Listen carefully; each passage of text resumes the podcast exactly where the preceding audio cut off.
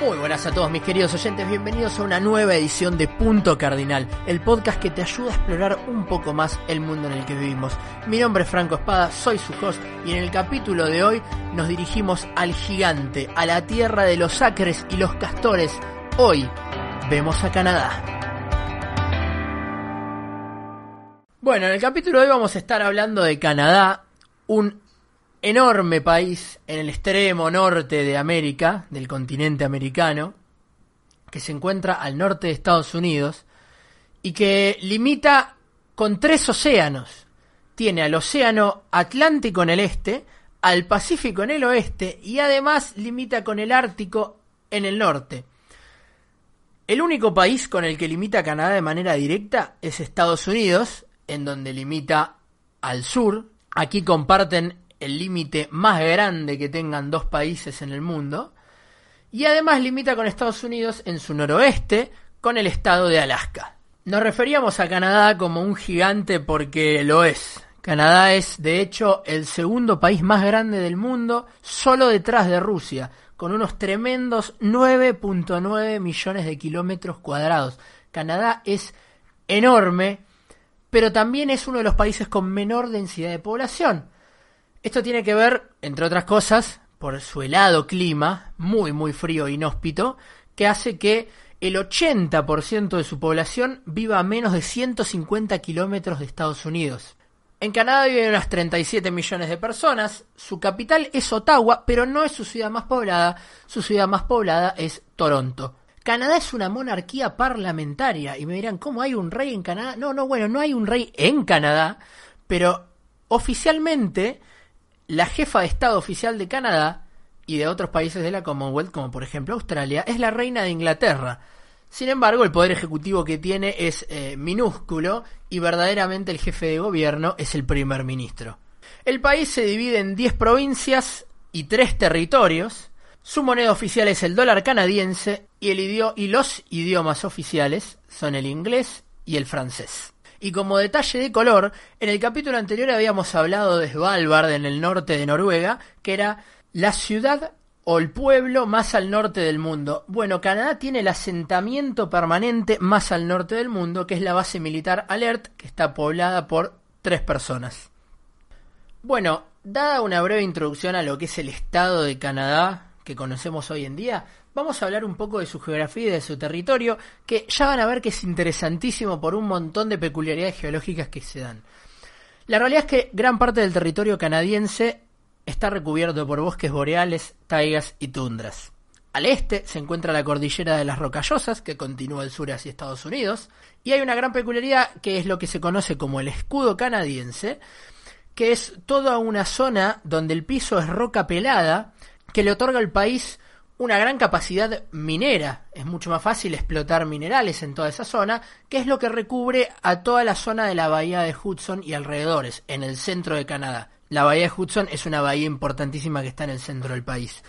Y ya que hablamos de bahías, vamos a hablar un poco de la hidrografía del país. Canadá tiene cuatro grandes cuencas hidrográficas, la de Hudson, la Pacífica, la Atlántica y la Ártica.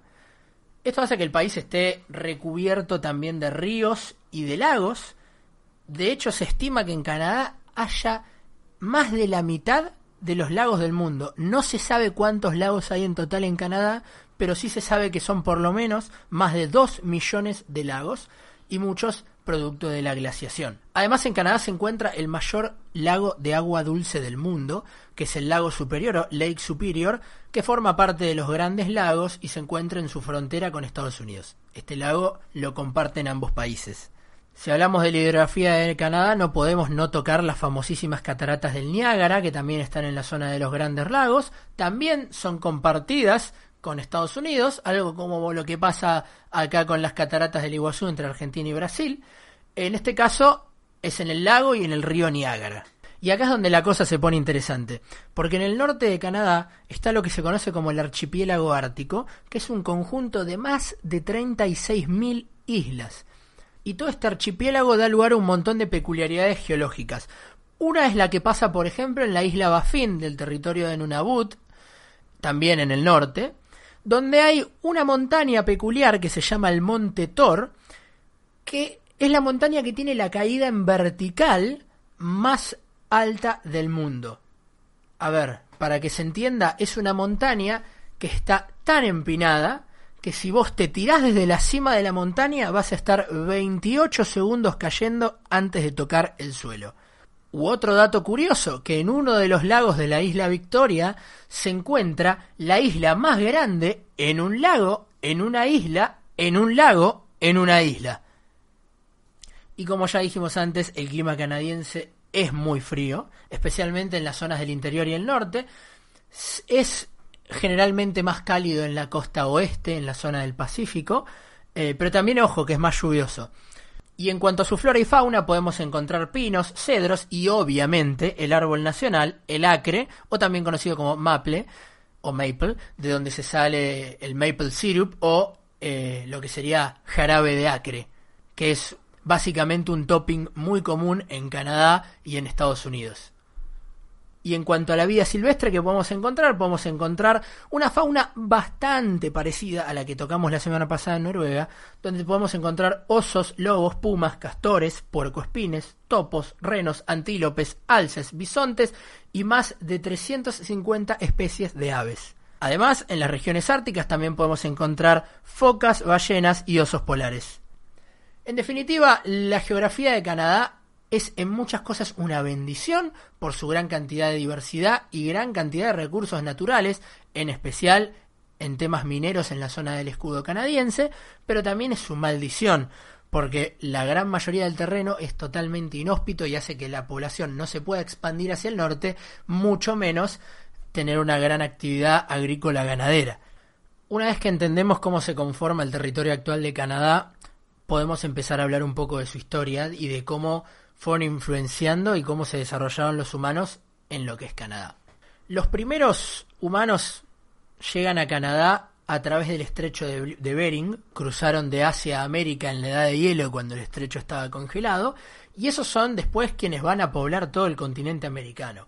Estas primeras naciones que llegan a Canadá eran los Inuit, comúnmente llamados los esquimales, y hay restos de ellos y de sus civilizaciones que datan ya de más de 26.000 años. Dato de color, muchas de estas civilizaciones eh, ya habían desaparecido, muchas de estas culturas ya habían desaparecido antes de la llegada de los europeos. Pero bueno, vamos a estar viendo toda la historia de Canadá desde una perspectiva bastante eurocéntrica, porque en general la historia está contada de una manera eurocéntrica porque bueno, la mayoría de los autores son europeos y es donde siempre fue el foco de, de la cultura occidental y demás. Pero básicamente se van a desarrollar muchas grandes culturas eh, de todos los pueblos precolombinos en la zona de Canadá. Los europeos llegan a finales del 1500 a América del Norte y van a empezar a encontrarse con un montón de tribus nativas americanas. El problema es que los europeos consigo van a traer un montón de enfermedades a las cuales los nativos americanos no estaban inmunizados y se estima que la sarampión y la viruela mataron entre el 85 y el 95% de la población nativa de América del Norte. Ojo que estos datos también continúan para las poblaciones nativas de América del Sur, pero bueno, acá vamos a estar haciendo énfasis en Canadá. Los primeros asentamientos europeos en Canadá fueron franceses y arrancaron en 1603. En 1605 se funda Port Royal, un asentamiento inglés, y en 1608 se asenta Quebec. El territorio del este de Canadá va a conformar, en principio, de la época colonial, el virreinato de Nueva Francia. Era un virreinato francés en América que conformaba desde el territorio del este de Canadá hasta el sur de Estados Unidos en Luisiana. Los europeos van a tener una relación comercial y tensa también por momentos con los nativos que quedaron. Es muy importante, por ejemplo, la aparición de la Confederación Iroquesa, una confederación de tribus nativas que va a tener bastante poder en la zona, que va a crecer, entre otras cosas, por el comercio de armas con los europeos. Y vos me dirás, ¿pero qué le ofrecían los nativos a los europeos a cambio de armas? Bueno, les ofrecían pieles, que estaban en alta demanda en Europa por aquellos momentos, en especial las pieles de castor. Esto va a hacer que la población de castores en la zona caiga dramáticamente en la zona de los Grandes Lagos y desemboque a mediados del 1600 en la llamada Guerra de los Castores.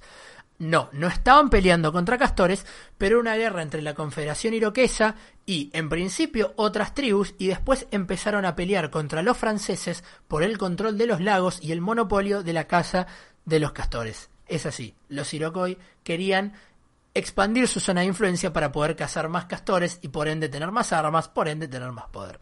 Y acá vamos a hablar mucho de guerras porque hay un montón de guerras europeas que van a terminar moldeando los límites coloniales de Canadá. En 1715 termina la Guerra de Secesión Española, que va a terminar con Francia cediendo el territorio de Nueva Escocia a Inglaterra. Ya un cachito de Canadá en su extremo eh, le pertenece ahora al Reino Unido de Inglaterra. Después, en, el, en 1763 termina la Guerra de los Siete Años, que para algunos autores se considera la Primera Guerra Mundial, pero no se la confundan con la comúnmente conocida Primera Guerra Mundial, sino que esta fue una guerra que enfrentó a Inglaterra, Prusia y Portugal contra España, Francia eh, y Rusia y Austria. El punto es que en 1763 termina la Guerra de los Siete Años y toda Canadá pasa a ser dominio inglés. Y es ahí cuando empieza a conformarse la Canadá anglosajona que conocemos hoy en día. En 1774 los ingleses establecen el Acta de Quebec, que restablece el idioma francés, la fe católica y el derecho francés en sus nuevos territorios de Canadá. O sea que los ingleses le dicen a los habitantes que estaban, a los colonos franceses que ya estaban establecidos en Canadá, le dicen, ok, está todo bien, mientras me sigan pagando impuestos, pueden hablar francés, pueden tener la fe católica y todo lo que quieran, mientras sean leales a la corona inglesa. El tema es que dos años después se va todo al Joraca con la revolución estadounidense. Esto va a ser en cierta forma positivo para el territorio de Canadá porque, como se imaginarán, un territorio al norte, bastante inhóspito, no estaba tremendamente poblado Canadá, pero van a empezar a llegar más de 50.000 refugiados leales a la corona británica que huyen desde los Estados Unidos recién formados hacia, el hacia otro territorio inglés, en este caso el territorio inglés más cercano, que era Canadá. Es acá, cuando Estados Unidos se independiza, que Canadá empieza a tomar más importancia para la corona británica, porque básicamente era el único dominio en América del Norte que, le quedaba. Eso sí, las Provincias Unidas de Canadá, que era como se llamaban en aquel entonces, no era todo el territorio extenso de Atlántico, Pacífico y el Ártico que conocemos hoy como Canadá. Era solo el territorio del este de Canadá. El resto del territorio era un territorio británico, pero que no estaba bajo administración de ninguna colonia, simplemente en un territorio con soberanía británica de facto, porque nadie más podía acceder. De hecho, la zona de la bahía de Hudson que hablamos antes se llamaba Tierra de Rupert, que ni siquiera era parte de la corona británica, sino que era de una empresa británica que se dedicaba a la pesca y a la caza, eh, por ejemplo, de castores. En 1812 sucede la llamada Guerra de 1812 con Estados Unidos, entre Inglaterra y Estados Unidos, pero el principal campo de batalla va a ser Canadá.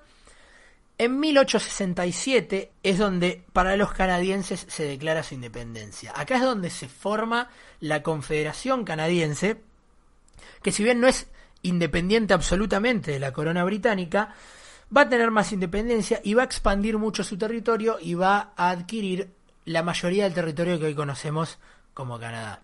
En toda esta expansión de territorio, la realidad es que la mayoría del territorio de Canadá central y el oeste de Canadá está habitada por pueblos nativos americanos y acá se va a dar una expansión hacia el oeste que va a terminar con el exterminio sistemático de un montón de pueblos nativos y de aborígenes de la zona, que esto es algo que lamentablemente es eh, un común denominador en, en, esa época en muchas naciones americanas. Lo mismo pasó con la expansión hacia el oeste de Estados Unidos, lo mismo pasó con la llamada conquista del desierto acá en Argentina.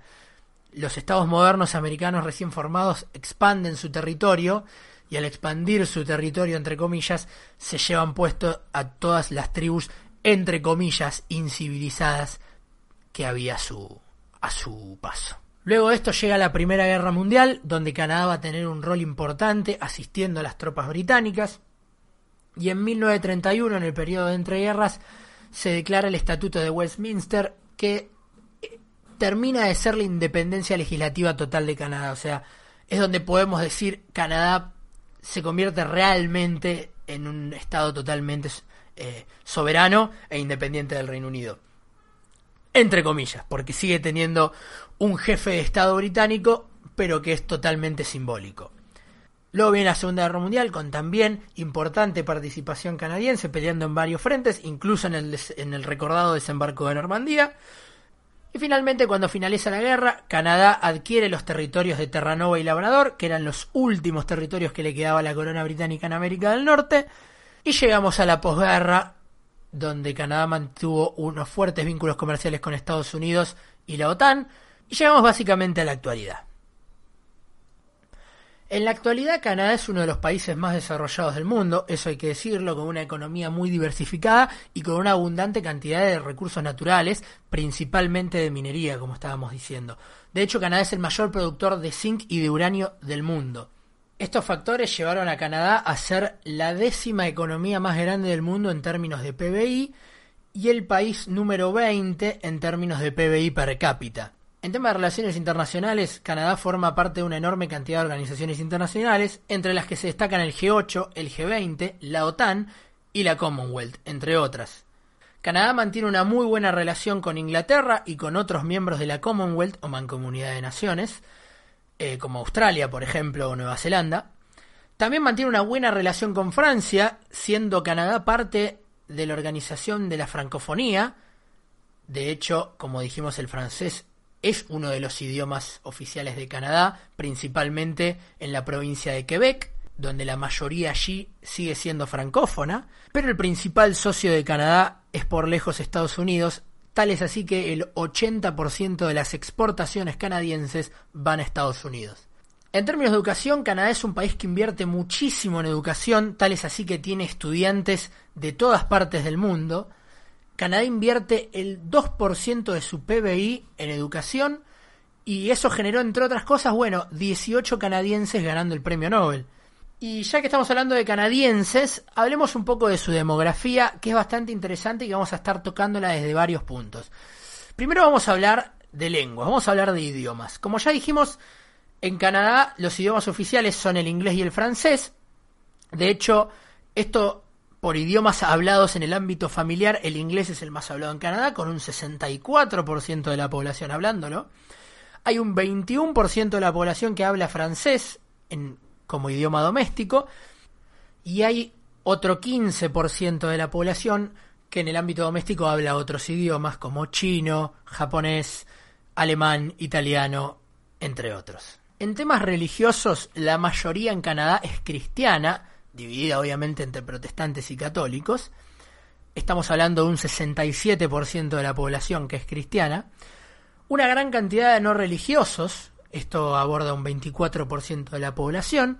Y ya en términos minoritarios tenemos un 3% que es musulmán, un 2% que sigue el hinduismo y un 4% que conforman otras religiones como el judaísmo, el budismo o por ejemplo la espiritualidad eh, que esto tiene que ver con todas los que son las religiones de los nativos americanos, ¿no? El animismo y demás. Para hablar de su demografía en un tema estrictamente étnico, como si fuéramos antropólogos del siglo XIX, eh, el origen étnico de la población canadiense es en su mayoría europeo, un 73% es, de, es europeo o de ascendencia europea, un 6% es de Asia del Sur, un 5% de ascendencia nativa americana, un 5% chino, un 3% de África subsahariana, un 2% filipino y hay otro 6% que comprenden otros grupos étnicos como latinos, gente del sudeste asiático o árabes. Y para finalizar, hablemos un poco de los deportes en Canadá. En Canadá se practican varios deportes, muy popular es algunos deportes que se practican en Estados Unidos, como por ejemplo el básquetbol, el fútbol canadiense, que no es el fútbol que conocemos nosotros, sino que es una variación del fútbol americano, pero también se le da mucha importancia a los deportes de nieve, como por ejemplo el curling, y el que es por lejos el deporte más popular de Canadá, el hockey sobre hielo. Tal es así que la selección canadiense de hockey sobre hielo es el segundo máximo ganador del Mundial de Hockey sobre hielo, solo por atrás de quién, sino Rusia. Y con esto terminamos de ver de manera muy sintética a nuestro primer país del Nuevo Mundo, nuestro primer país del continente americano, un país con una historia que data desde hace años y que se continúa con las colonizaciones europeas, pero que forjó su propio camino en la historia, un país con una geografía inmensa, con sus pros y sus contras, como todo, con una multiculturalidad también inmensa, y con esto llegamos al final de este capítulo.